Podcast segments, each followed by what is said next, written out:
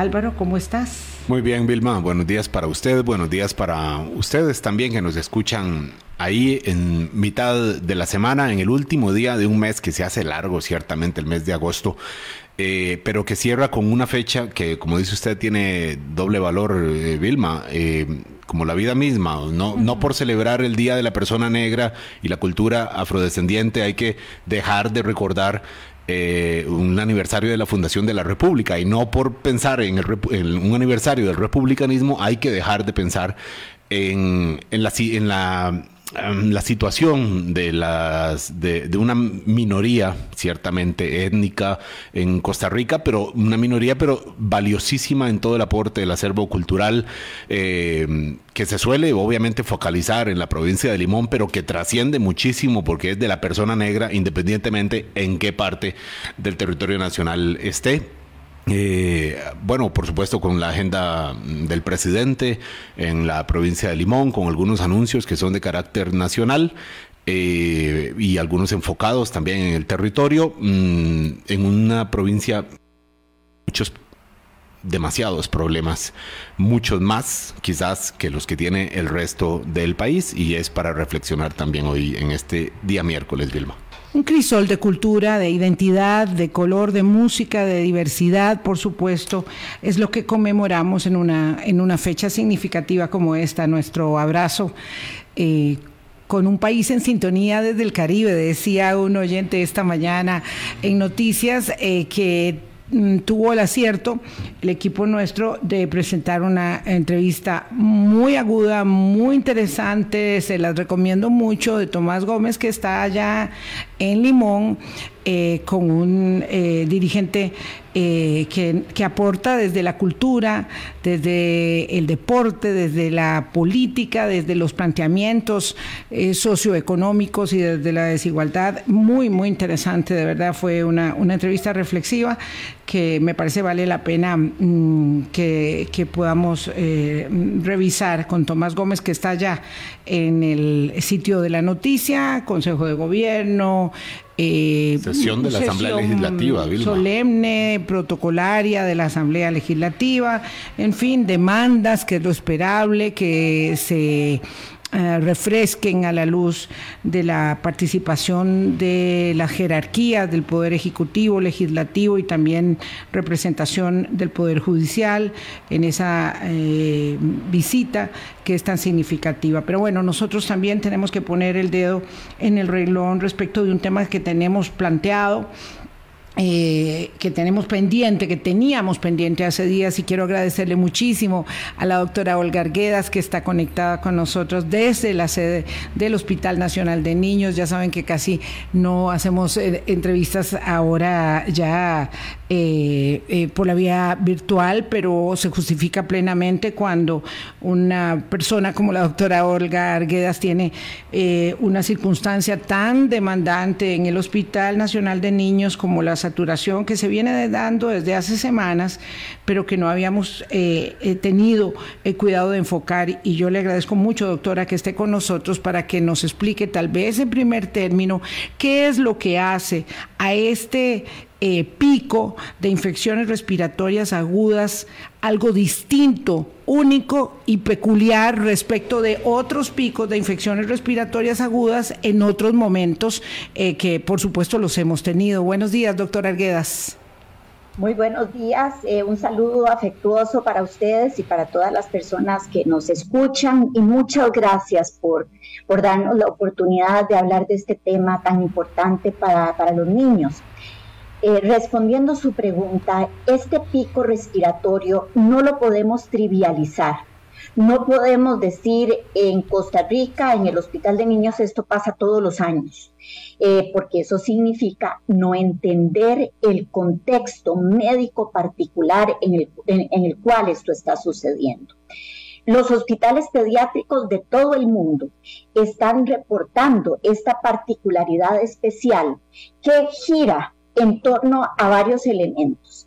El primero es que sí, es cierto, tradicionalmente en la estación lluviosa en nuestro país, en la segunda mitad del año, teníamos un pico de infecciones respiratorias graves que llevaban a los niños al hospital durante la segunda mitad del año Pero este pico era producido por un germen, por un virus que se llama virus respiratorio sincicial, que es la causa de una entidad pediátrica que se llama bronquiolitis, que les aprieta el pecho a los chiquitos, algunos escapan de ahogarse y tienen que venir aquí al hospital y algunos requieren ventilación mecánica y cuidado intensivo.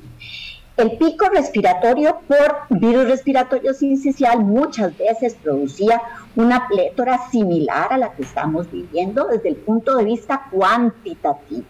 Sin embargo, este año la situación tiene una cara distinta. El virus respiratorio sincicial apenas está comenzando a darnos problemas. Justamente esta semana está comenzando a darnos problemas otra diversidad de virus han sido los principales protagonistas. Y aquí cito, dentro de esa otra diversidad de virus, el principal protagonista ha sido rinovirus y el segundo protagonista ha sido el virus del SARS-CoV-2. Entonces nos toca enfrentar un pico respiratorio por una gran cantidad de virus diferentes, además mezclados con COVID. Y esto desde el punto de vista de la gestión hospitalaria es un gran desafío. ¿Por qué? Porque no podemos eh, eh, combinar niños que tienen COVID y acostar a la par de un niño con COVID a un niño que tiene otro tipo de infección respiratoria. Y esto obliga a sectorizar nuestras camas y nos reduce en mucho la posibilidad, la flexibilidad para ubicar a los pacientes una vez que estos llegan al servicio de emergencias. Entonces, en esto estriba esta particularidad. Ahora, yo quisiera aquí pues hacer la, la mención de que ya esto había sido publicado en algunas revistas científicas como un vaticinio de lo que nos iba a suceder en el año 2022. ¿Por qué razón? Porque si pensamos en nuestros niños, los niños pandémicos, los niños que nacieron en el 2020 y en el 2021, fueron niños que vivieron en condiciones de relativo encierro y de relativo aislamiento por todas las medidas no farmacológicas que utilizamos durante la pandemia y que fueron muy necesarias e importantes en ese momento.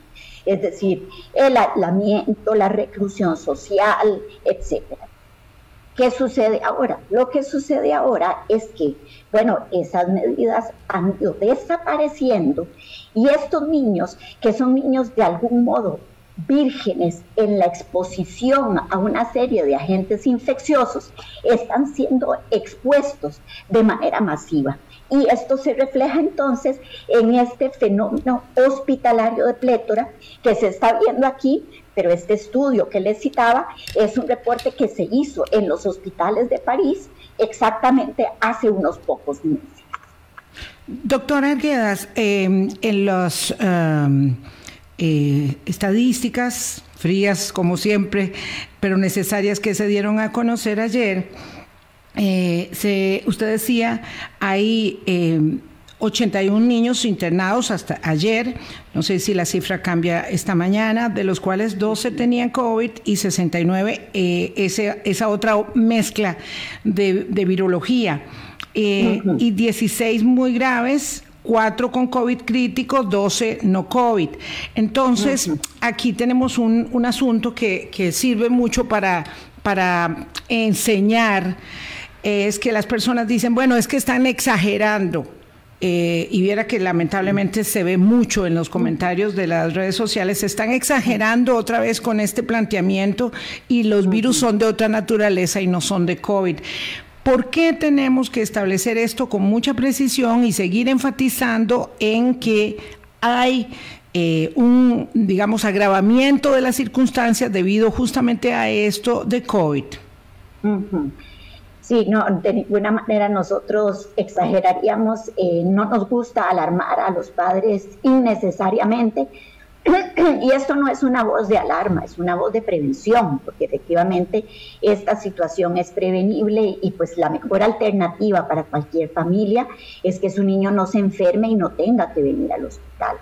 Eh, lo que nos está sucediendo el día de hoy es muy similar a lo que usted escribe el día de ayer. Hoy nuestra ocupación por COVID en cuidado intensivo se redujo. Hoy tenemos dos pacientes en camas críticas de cuidado intensivo y tenemos ocho pacientes con COVID en el servicio de infectología y tenemos un recién nacido hijo de una madre con COVID en la unidad de cuidado intensivo.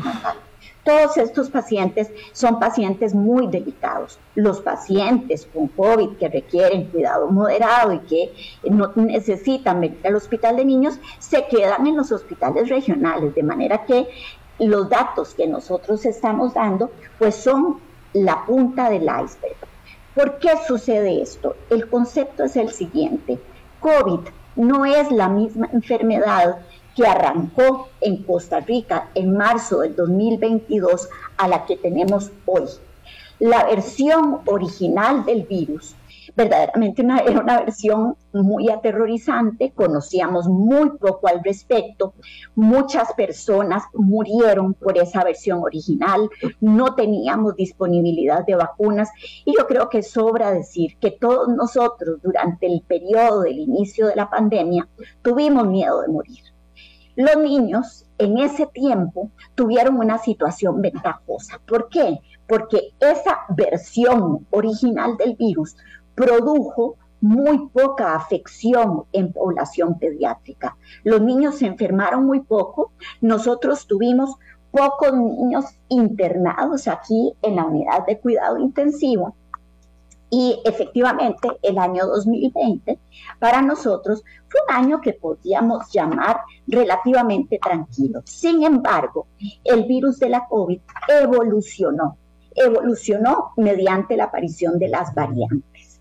Y entonces, a finales del año 2021, apareció la variante Delta. Estoy omitiendo algunas de las variantes porque, digamos, no interesan para efectos del concepto que quiero compartir. Apareció la variante Delta y la variante Delta nos produjo mucho más casos pediátricos, mucho más hospitalizaciones y mucho más complicaciones como el síndrome multiinflamatorio en la población pediátrica. Sin embargo, y ahora le voy a compartir algunos, algunos datos duros que creo que son importantes. Sin embargo, nunca la situación de contagios en pacientes pediátricos había sido tan eh, importante como la que estamos viendo ahorita. Fíjese que, y quiero mostrarle aquí, en el año 2020, en todo el año, tuvimos 103 niños internados. En el año 2021 tuvimos 345 niños internados. Al último cierre de la última semana epidemiológica de agosto, ya sobrepasamos los 500 internados. De estos 576 han estado en la unidad de cuidado intensivo. Efectivamente, entonces, la variante circulante en la actualidad, que es la variante Omicron, y específicamente las dos subvariantes BA4 y BA5, que se han llamado subvariantes hipercontagiosas de Omicron, son las que nos están produciendo esta situación hospitalaria que estamos viendo hoy. Entonces, yo entiendo el escepticismo de las personas. El, el, escepticismo tiene incluso una justificación psicológica y es que todos deseamos que esto termine, pero yo creo que tenemos que actuar con prudencia, manteniendo la ecuanimidad, manteniendo la tranquilidad, pero con fundamento en los hechos y en los datos que estamos viendo. Sí, claro, porque 500 eh, internamientos hasta la tercera semana de agosto y 76 en cuidados intensivos, este dato que nos aporta la doctora Olga Argueda, directora del Hospital Nacional de Niños, hay que tomárselo con mucha, con mucha eh, seriedad porque estamos hablando en efecto de un pico muy significativo. Doctora, de estos casos, eh, bueno, entendemos que no hay todavía dosis eh, vacunal para niños menores de 5 años, pero de estos casos eh, de COVID y de COVID crítico, de niños de 5 años hasta 12 años, creo que son los que ustedes atienden, usted me, me corrige, doctora, eh, ¿ustedes encuentran niños vacunados y niños sin vacunar o solo niños no vacunados? Sí. Es, es, esta es una pregunta importantísima y un dato muy interesante. Lamentablemente eh, hemos tenido algunas dificultades para analizar los números, pues debido a que no tenemos todavía acceso completo al EDUS para poder registrar el estatus eh, vacunal de cada niño que se ingresa. Sin embargo, en las últimas semanas y a instancias del Ministerio de Salud, que ha estado también muy de cerca dándole seguimiento a esta situación, hemos estado registrando manualmente esta, este detalle.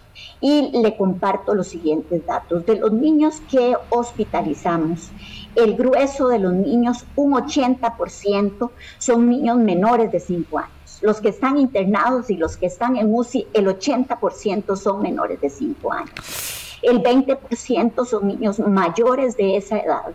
Y desde que iniciamos el, registro del el esquema de vacunación contra COVID en los niños hospitalizados, pues nos hemos llevado la triste noticia de que ni uno solo, 0%, tienen esquema completo de vacunación contra COVID. Bueno, esto puede ser una situación pues de carácter temporal, porque ciertamente la vacunación para el grupo de niños entre 5 y 12 inició en nuestro país en el mes de enero, pero también creo que pues eh, tenemos que redoblar esfuerzos en hacer llegar a los padres la información de que para efectos de protegerlos de manera adecuada, especialmente contra estas subvariantes de Omicron que están circulando y que son las que predominan en los menores de 10 años, hay que cumplir con el esquema completo de vacunación que es de tres dosis.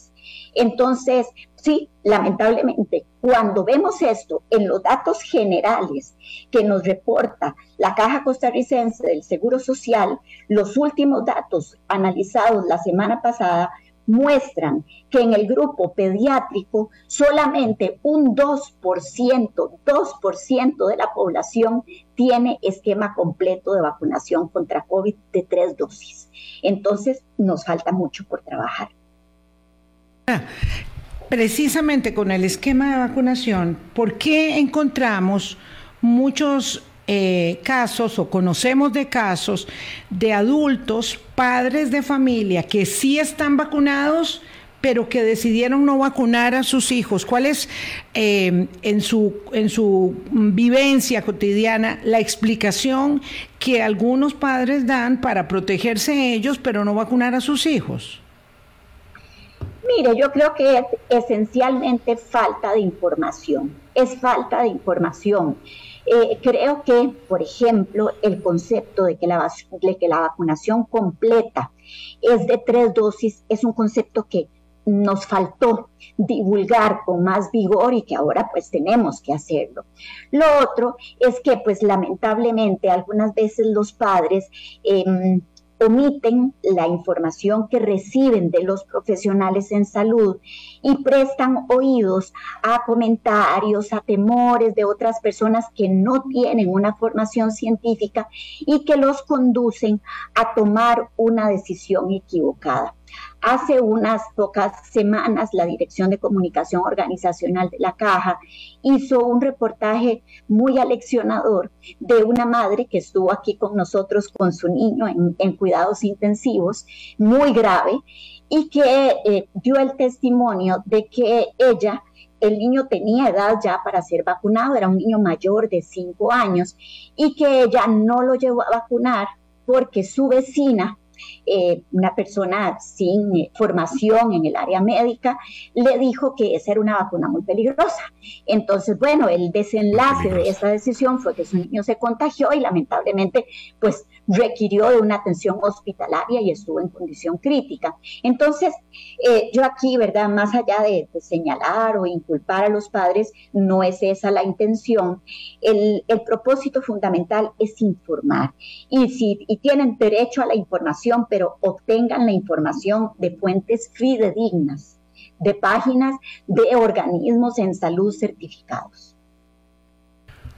La doctora Arguedas, directora del Hospital Nacional de Niños. Eh, tenemos varias preguntitas más sobre vacunación y también sobre otras medidas que tienen que ver con los otros virus que tienen en este estado que la doctora le llama plétora para efectos más comunes nosotros, pues saturación del Hospital Nacional de Niños. Vamos a la primera pausa y ya venimos.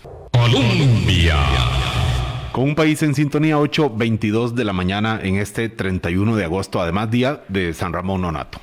Allá a los ramonenses, eh, también un saludo. Es en muchas eh, festividades y conmemoraciones en este 31 de agosto. Estamos hoy con la doctora Olga Argueda, directora del Hospital Nacional de Niños, eh, hablando sobre la saturación que tiene este centro médico. explicaba ahora, antes de la pausa, del problema de la falta de vacunación de los niños que sí están en edad para poder recibir la dosis eh, contra COVID-19 y no la tienen.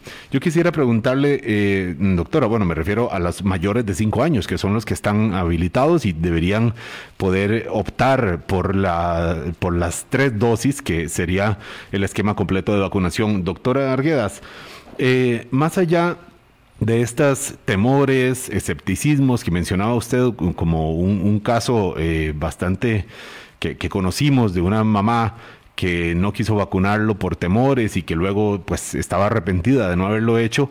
¿Hay algún llamado de las autoridades políticas o un cambio en el clima en los mensajes que se emiten desde las autoridades políticas sanitarias del país que usted cree que esté afectando en la cobertura de la vacunación pediátrica? Bueno, eh, eh, siendo, hablando claro, hablando claro, me parece que las, eh, los mensajes iniciales que se dieron en el mes de mayo referentes a la importancia de la vacunación, al valor preventivo de las vacunas y particularmente contra la COVID-19, fueron mensajes que generaron muchísima confusión, muchísima confusión y pues que de alguna manera creo que incidieron en el hecho de que se diera una desaceleración en el número de vacunas que los diferentes vacunatorios del país colocaban semana tras semana. Y eso hay que decirlo. Eh, yo pues siempre trato de ser positiva y, y, pienso y espero fervientemente que pues la situación actual pues abra canales de comunicación para que podamos llegar a ser a la comunidad costarricense, como es nuestra responsabilidad, la información científica sólida, objetiva y las recomendaciones de salud pública que son las mejores. Em, entonces, la respuesta eh, clara es sí, hubo una distorsión comunicativa en, los meses precedentes, pero yo tengo la esperanza de que esa distorsión eh, pueda ser corregida, sobre todo a la luz de los hechos actuales. Sí, qué, pena. Ah, entonces recordar, doctora, que hay el esquema completo para los niños de 5 a 12 años son tres dosis y hay que terminarlo. El hecho de que los adultos que no hayan recibido el esquema completo también lo terminen, porque veo que hay eh, muchos a los que les falta, sobre todo eh, terceras y cuartas dosis, es donde hay eh, todavía posibilidades de, de ampliar el esquema y eso también favorece a los niños, es decir, entender que el virus va buscando poblaciones susceptibles y la susceptibilidad está en esos niños. Y luego la otra cosa, para agregar una consulta más, doctora, a las que estamos haciendo, es eh, si ya tenemos eh, claridad de la fecha de eh, las vacunas para los niños menores de 5 años, ¿cuándo empezarán a ponerse? Sí, certeza ¿verdad? Eh, no la tengo, pero tengo pues el dato aproximado también que las autoridades de salud eh, pues me han hecho saber porque ustedes imaginarán la inquietud que esto pues provoca en todo el equipo de trabajo de acá del hospital es que se estaría iniciando en los niños entre seis meses y cinco años a partir del mes de octubre. Eh, esto es difícil también, doña Vilma, y hay que reconocer que hay una gran competencia de diferentes naciones del orbe en el mercado internacional para obtener esta preparación de la vacunación para los niños pequeñitos. Entonces, pues eso también se debe comprender, pero esa es la fecha aproximada. Eh, yo pues eh, aquí complemento a los padres que es muy importante, dada esta situación, que de algún modo sigamos utilizando con muchísimo sentido común las medidas no farmacológicas de las que hablábamos al principio de esta entrevista. Es decir, no nos podemos olvidar de lavarnos las manos. el lavado de manos es un hábito que debemos tener para siempre, es un hábito de higiene de la vida. ¿verdad? Que, que, nos va a evitar muchos problemas. No podemos dejar de lavarnos las manos, no podemos dejar de destacar la importancia de la lactancia materna para los bebés menores de dos años.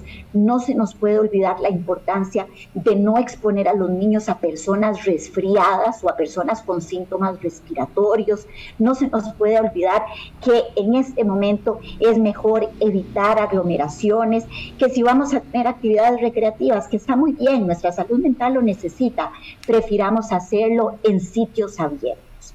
Entonces, yo creo que esas premisas, que son en realidad muy sencillas y muy básicas, pueden ahorrar mucho dolor y pueden ahorrar muchos problemas.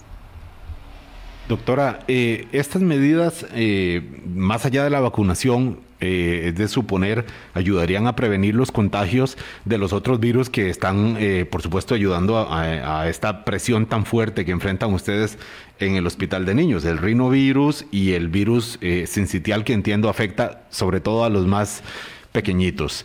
Em, pero, eh, doctora, yo quisiera preguntarle si esta situación que enfrentamos aquí es comparable, no sé si ustedes tienen el, dato, noticias, con otros hospitales especializados en población infantil en otras naciones con las que más o menos nos comparemos.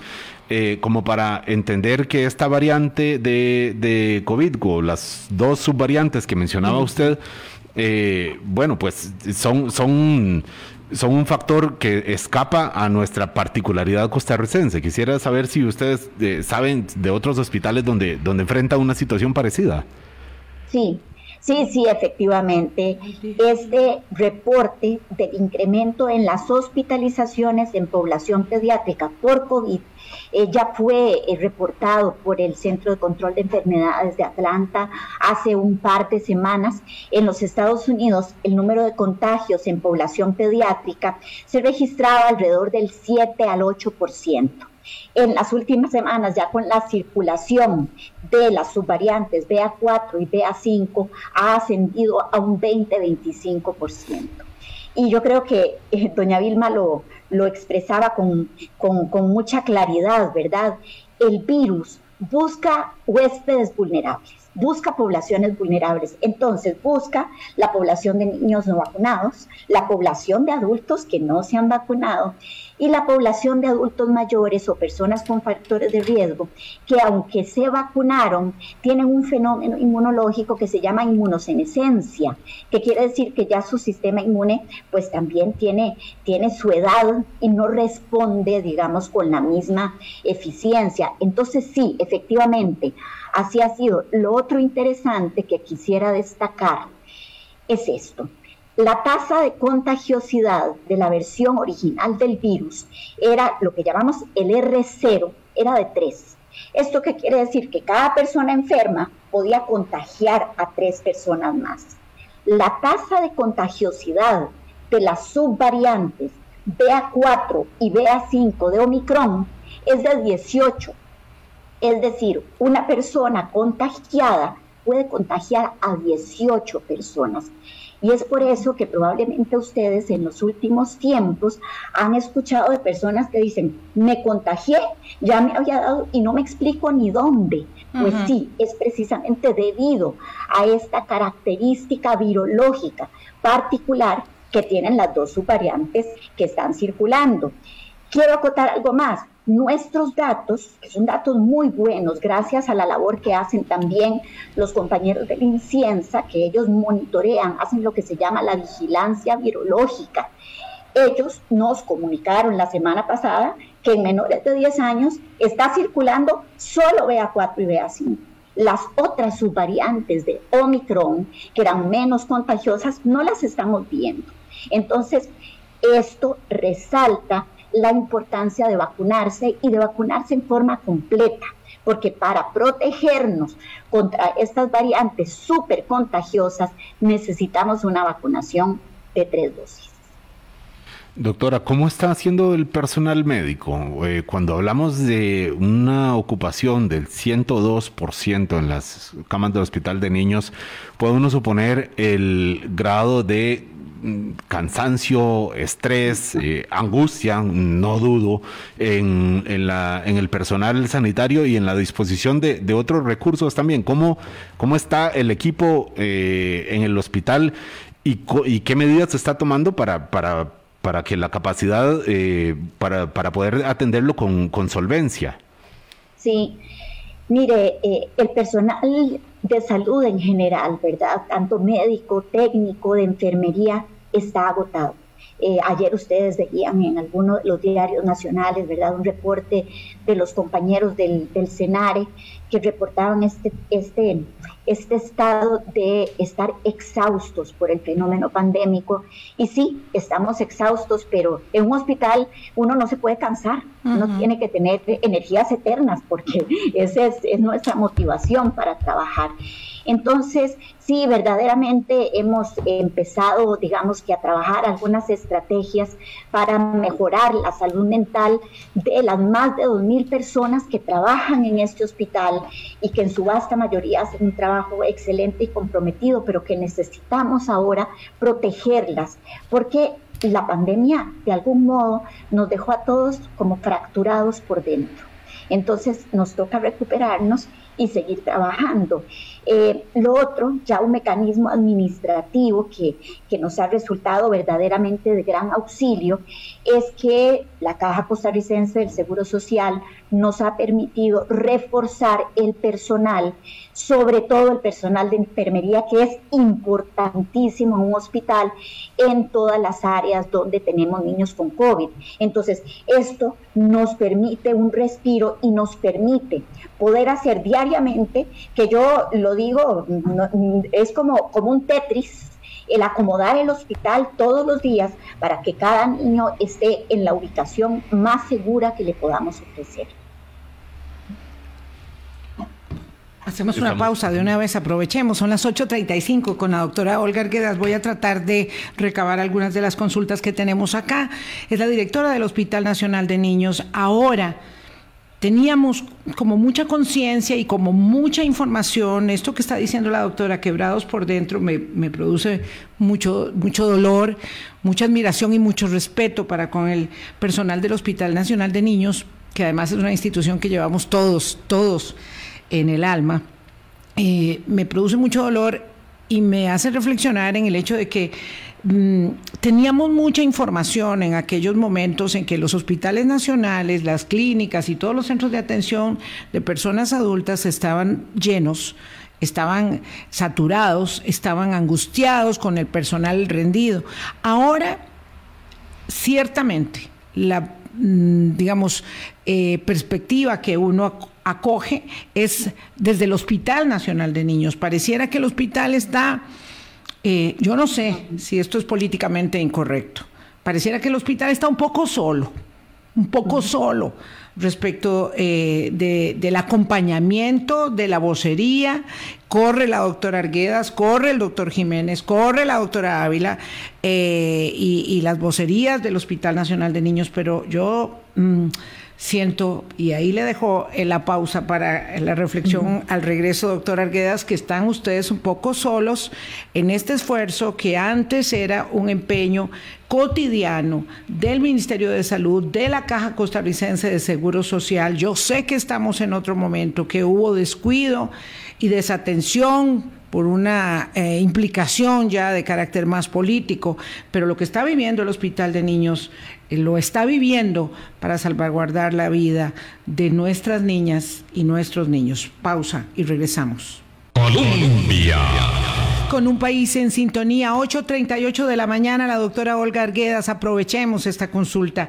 Tenemos de los padres angustiados aquí algunas observaciones. Hay uno de ellos que dice que tiene a sus hijos vacunados con las tres dosis de COVID, pero que no les pudo poner influenza porque no estaban en grupos de riesgo y tal vez vale la pena que le actualicemos la información a ese papá. Sí, eh, al papá primero, muchas gracias por el esfuerzo de vacunar a sus hijos, verdaderamente se lo agradecemos muchísimo. Y puede acudir en este momento ya la vacunación contra influenza está abierta para toda la población con o sin factores de riesgo, de manera que puede acercarse al vacunatorio más, más próximo, verifique el horario y puede llevar a, vacunar a sus niños contra la influenza. Destaco aquí, doña Vilma, un dato importante, no hay que dar ningún tiempo entre la aplicación de vacuna de COVID y vacuna de influenza. Se pueden aplicar de manera simultánea, no existe un tiempo de espera entre una y otra. Doctora, ¿cuántos días más estará habilitada la vacunación eh, contra la influenza por parte de la Caja de Seguro Social, específicamente para, para la población infantil, que es la, que más eh, la ocupa a usted? Mire, la, estará ahorita habilitada hasta agotar existencias, ¿verdad? Eh, lo ideal lo ideal contra influenza es vacunarse pronto. ¿Por qué razón? Porque el pico de influenza usualmente se presenta en los meses de septiembre y octubre. Entonces quisiéramos que ya la vacuna haya generado las defensas suficientes para brindar protección. Entonces, no puedo predecir el tiempo exacto porque la comunicación ha sido que la tendremos disponible hasta agotar existencias. Doctora, pero dos cositas ahí. Una es que la vacuna de influenza está disponible, es diferente de la de COVID, está disponible en el mercado privado, es decir, en cualquier farmacia se puede conseguir o en muchas farmacias se puede conseguir. Eh, no estoy clara de los precios, pero creo que ronda por los cuatro mil colones más o menos. Voy a, voy a precisar eso ahí. Eh, y la otra cosa, a propósito de lo que usted decía, es que mm, las autoridades de meteorología han señalado que va a llover muchísimo en septiembre, octubre y noviembre. Entonces, eso también es un factor adicional para em, aumentar las medidas de protección. Sí, así es. Eh, importantísimo ese dato. Eh, vieran qué interesante, entre los años 2014 y 2018, nosotros hicimos aquí en el hospital un estudio sobre el comportamiento del pico respiratorio por respiratorio sincicial correlacionado con la precipitación pluvial. Eh, lo, hicimos, lo hicimos con ayuda de los reportes del Instituto Meteorológico Nacional. Y pues pudimos eh, relacionar que no tiene tanto que ver con cuánto llueva, pero tiene que ver con que llueva porque al llover las personas se recluyen en espacios cerrados y la socialización en espacios cerrados aumenta el contagio de los virus respiratorios. Entonces, eh, usted me, me, lleva a un comentario que, que en realidad estoy muy deseosa de hacer, y es que estamos muy preocupados porque nosotros no creemos que esta historia de plétora de la que estamos hablando hoy se vaya a terminar pronto. Nos falta enfrentar al virus respiratorio sincicial. Y ya nos está empezando a aparecer, esa es una noticia de esta semana, ya estamos empezando a recibir niños graves que hemos tenido que tener con ventilación mecánica por virus respiratorio sincicial y cuando aparece a las pocas semanas tenemos la explosión de casos. Entonces, la situación del manejo de la plétora va a ser aún más compleja. Recordemos, y esto es, un detalle importante para los padres, que los niños pandémicos, los niños nacidos en el 2020 y 2021, han sido muy poco expuestos. Y entonces, en todo el mundo se está registrando que en este momento se enferman muchísimo. Ah. Hay mamás que nos dicen, pero es que se enferma cada 15 días. Y sí, ese es el comportamiento de los niños pandémicos. Entonces, nuestra expectativa es que probablemente vamos a tener un pico muy violento de infecciones por virus respiratorio sincicial y que nuestra responsabilidad es alertar y sobre todo señalar a las familias que existen medidas de prevención para que las practiquen con sus niños en casa. Doctora, hablando del virus incitial, aquí tengo un papá asustado porque dice que, que, el bebé tiene cuatro meses, entonces no le puede poner influenza, ¿verdad? Porque está muy pequeñito y que está este, también preocupado por el virus incitial. Yo tengo un bebé pandémico este, y yo me acuerdo que cuando, cuando nació mi nieto, de verdad que estábamos muy asustados. Yo creo que, bueno, nadie lo tocaba solo los papás, eh, solo los papás, este, y, a mí me costó mucho vencer el temor de, contagiarlo, de ser yo la que, como siempre soy afuera, que, lo pudiese contagiar, eso me daba mucha angustia. Entonces me imagino que eh, eso le puede pasar a todos estos eh, papás de niños pequeños. Ese virus incitial es muy, muy grave, muy, muy feroz. Y luego está el hecho de que pareciera que la única vacuna es la lactancia. Entonces, los que reciben lactancia tienen mucho más posibilidades porque tienen además la inmunización que la mamá ya vacunada puede pasarles. Sí, eh, eh, vamos a ver.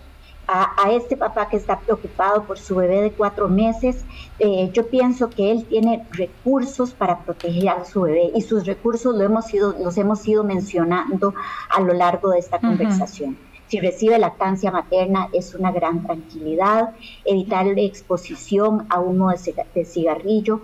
Lo que citaba doña Vilma, cualquier persona que se vaya a acercar al bebé tiene que pasar dos puntos de control.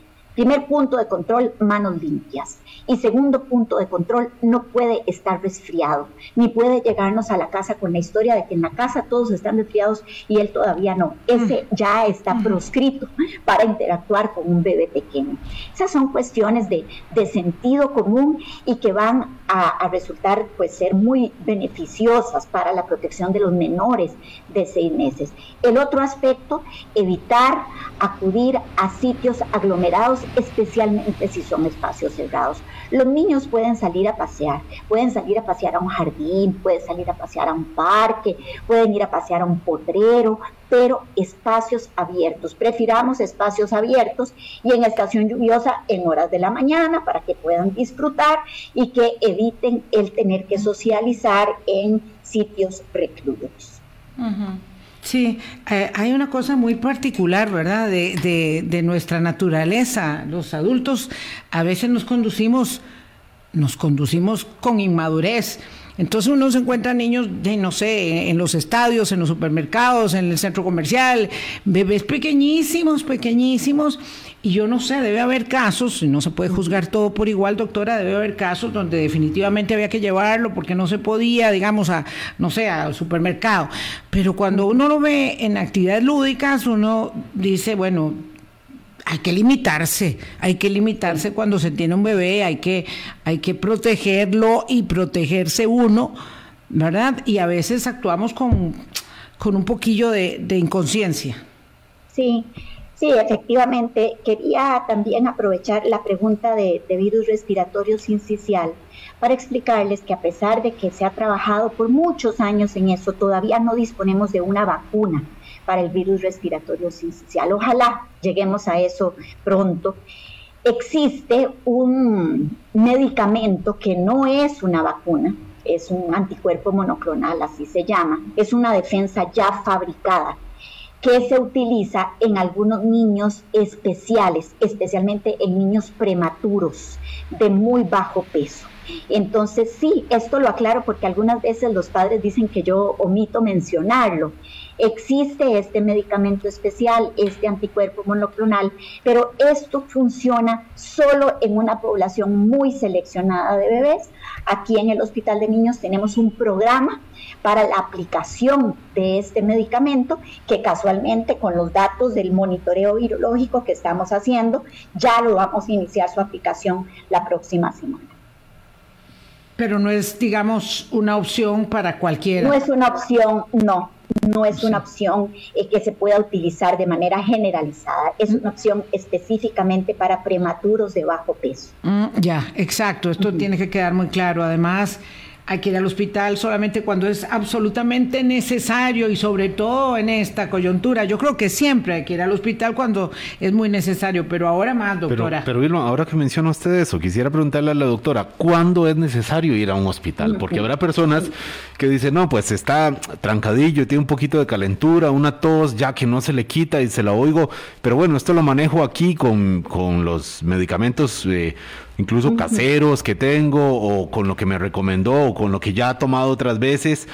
Pero, ¿dónde está el punto en donde usted, doctora Olga Arguedas, directora del Hospital de Niños, le recomienda a los padres de familia, a los encargados de estos niños, llevarlos al hospital eh, por, un virus respiratorio? Sí, eh, hay recomendaciones muy concretas. Si tenemos un niño menor de tres meses y el niño tiene fiebre alta, siempre es recomendable acudir al servicio de salud más próximo. Menores de tres meses, fiebre alta. Hablamos de fiebre alta cuando decimos más de 38.5 grados centígrados. Eh, cuando el niño tiene signos de dificultad respiratoria. ¿Y esto qué quiere decir? Que respira demasiado rápido, que se expanden las aletitas de la nariz cuando respira, que se marcan los músculos entre las costillas al momento de respirar, que utiliza la pancita para poder inhalar adecuadamente ese son otra, indicador, otra bandera roja para acudir al hospital. Lo otro, si observan una coloración violácea, morada en los labios o debajo de las uñas o en las extremidades, inmediatamente hay que buscar un servicio de emergencias. La otra indicación es cuando el niño rehúsa aceptar ya sea la leche materna, o los líquidos o los alimentos de manera normal. El niño que no se hidrata y el niño que no come tiene que venir al hospital. La otra indicación es cuando los padres observan alteraciones en el estado de conciencia. ¿Y esto qué quiere decir? Que el niño no hace sus actividades normales de llanto, de juego, de alimentación, sino que duerme y se mantiene en un estado de demasiada quietud esa es otra indicación para venir al hospital. La presencia de manifestaciones particulares, de brotes en piel o de lesiones en las mucosas, como la mucosa de la boca, las mucosas de los ojos o las mucosas de los genitales, son otra indicación para que acudan al hospital. Uf, hay que tener de verdad. Estoy viendo aquí varios comentarios, doctora, algunos para felicitar al personal del Hospital Nacional de Niños por, como dice don Luis Alfaro, por cuidar nuestro principal tesoro. Eh, pero creo que la manera, digamos, eh, de, ayudar más, de agradecer más, eh, es, es, es, redoblar un poco más el esfuerzo, ¿verdad? Yo creo que todos los años tenemos, como bien han explicado ustedes, doctora Picos, también tenemos estos picos estacionales de rotavirus y, bueno, ya también con las vacunas eso nos ha ayudado muchísimo, eh, que llegó bastante tarde a nuestro esquema de vacunación el rotavirus, pero por dicha ya tenemos. Eh, lo cierto es que cumpliendo el esquema de vacunación de todas las vacunas eh, y cuidando las medidas de protección otras eh, podemos ayudar. Y yo le agradezco muchísimo, doctora, que haya estado con, nosotros esta mañana en este tiempo que es tan valioso y tan necesario para hacer conciencia siempre, siempre respecto de cómo debemos cuidarnos y cuidar a los más vulnerables. Muchas gracias a, ustedes por el espacio, muchas gracias a las personas que, que nos han escuchado y, y les agradezco a cada persona, a cada ciudadano, a cada papá, a cada abuelito que nos, que nos escucha, si, si pueden tomar eh, nota y poner en práctica las recomendaciones preventivas, porque la salud de los niños es un trabajo de todos. Entonces, esperamos la respuesta de la comunidad. Nosotros esperamos que la comunidad no nos deje solos. Sí, hacer comunidad es eso, es la manera eh, de buscar cómo protegernos en todos los ámbitos de la vida. Em, tengo aquí problema con la tablet y quería leer un último comentario, pero ya se me fue la batería. Mm, muchas gracias de verdad a la doctora Arguedas. No se trata de, eh, de generar temor, se trata de ser conscientes y la educación, la formación continua nos obliga evidentemente a eh, tener información de calidad y lo hacemos con las personas que saben eh, de estos temas. Muy buenos días a la doctora Arguedas y muchísimas gracias por haber estado con nosotros en este espacio. Muchas gracias a ustedes también y que tengan una buena jornada. Hasta luego. Que tenga un muy buen día a usted, doctora, y, todo el personal del Hospital de Niños y en los hospitales donde están atendiendo niñez, que no amerita los traslados, como escuchamos a la doctora Arguedas. Entendiendo, Vilma, que cuidar a los niños, eh, y esto yo no es la primera vez que lo digo acá en micrófonos, o sea, los niños, todos tenemos que cuidar a todos los niños. Obviamente los principales encargados son su mamá, su papá o los encargados legales, los que están en el hogar, eh, luego ya tíos, abuelos, etcétera. Pero cuando hablamos de cuidar a la, a niñez, estamos hablando de si yo tengo un niño pequeño y le quiero hacer un cumpleaños, bueno, hay que saber que estoy exponiendo a mi hijo y comprometiendo a otros compañeros de su, de su barrio, de su kinder, etcétera, también a una situación, y no estoy diciendo que no se haga, porque la socialización y la salud mental de los niños es también un, tema que debimos haber, eh, pero amerita otro programa con la doctora Arguedas también, pero hacerlo en las condiciones en que lo dice, que sean lugares abiertos, que sean, que, que tomar, recordar que la emergencia sigue y si no, repasemos lo que nos dice la doctora, saturación, personal médico agotado, esto no es para que pensemos que ya podemos liberar y podemos dejar de cuidar a nuestros niños y cuando decimos nuestros son todos los niños. Cuando, cuando uno de los pequeños en la casa se enferma, perdemos la, perdemos la paz, perdemos la tranquilidad y toda la familia se vuelca en función de ese pequeño que, está enfermo. Eh, los papás no duermen, la angustia se extiende. Eh, todos sabemos el valor de tener eh, salud en nuestras vidas y en las vidas de las personas a las que amamos y tenemos que cuidar. Buenos días, pásenla muy bien, hasta mañana. Hasta luego. Hablando claro, hablando claro.